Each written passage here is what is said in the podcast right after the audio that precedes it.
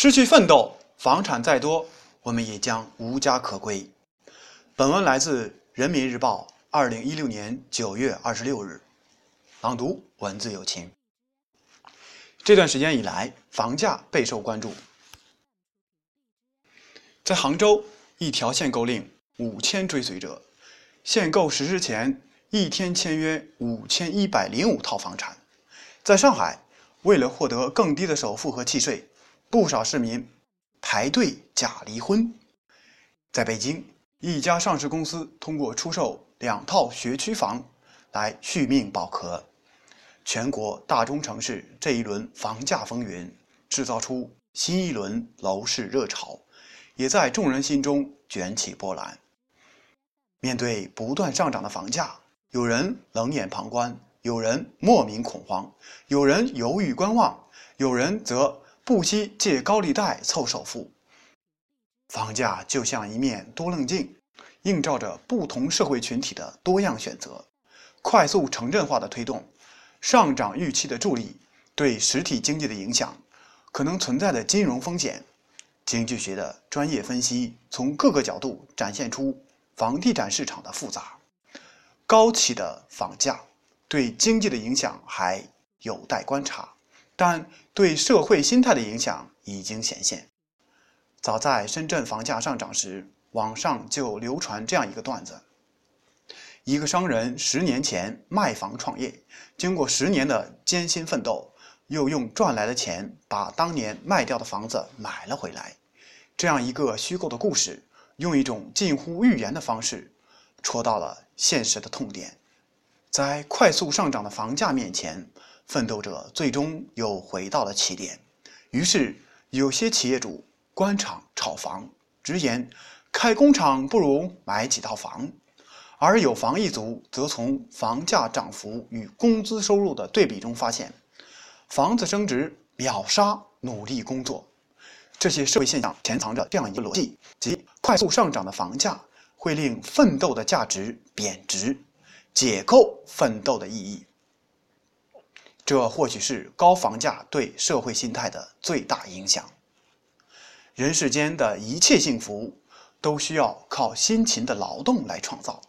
这句话应该是一个社会最为牢固的共识。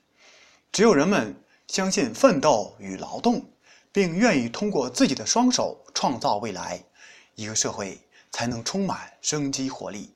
相反，如果一套房子的升值就能覆盖奋斗的努力，甚至成为一个人无论怎样奋斗都无法跨越的鸿沟，那么按照理性选择的原理，房产投机自会大行其道。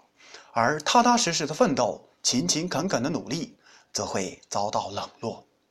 而当努力奋斗还不如投机房产，就可能树立一种错误的导向和价值观。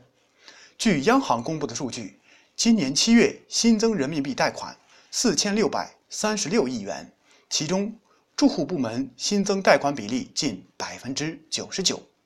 与之形成鲜明对比的，则是企业。新增信贷为负增长，有人感叹：美的、海尔、苏宁、国美做地产，娃哈哈、喜之郎、五粮液做地产，连长城床垫都在做地产。房地产让七十二行最终都殊途同归。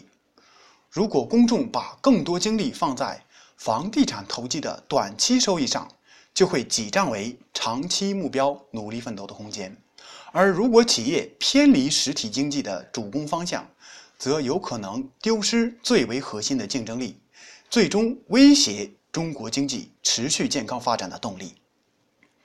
房价涨跌有其自身规律，房地产市场的发展也有自身路径，但无论怎样，都不应该让房价消解奋斗的价值，否则。没房的人为房子日夜奔波，成为物质上的房奴；炒房的人则梦想着躺着把钱挣了，成为精神上的房奴。其结果则可能是房价在高歌猛进中消解了社会的活力与创造力。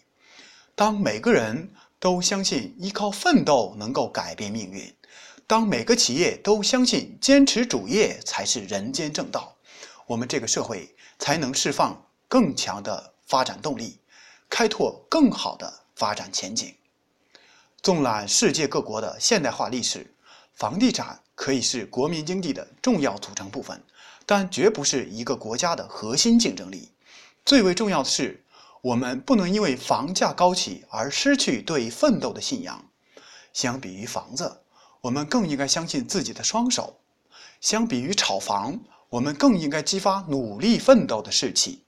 否则，失去奋斗，拥有再多的房产，我们也将无家可归。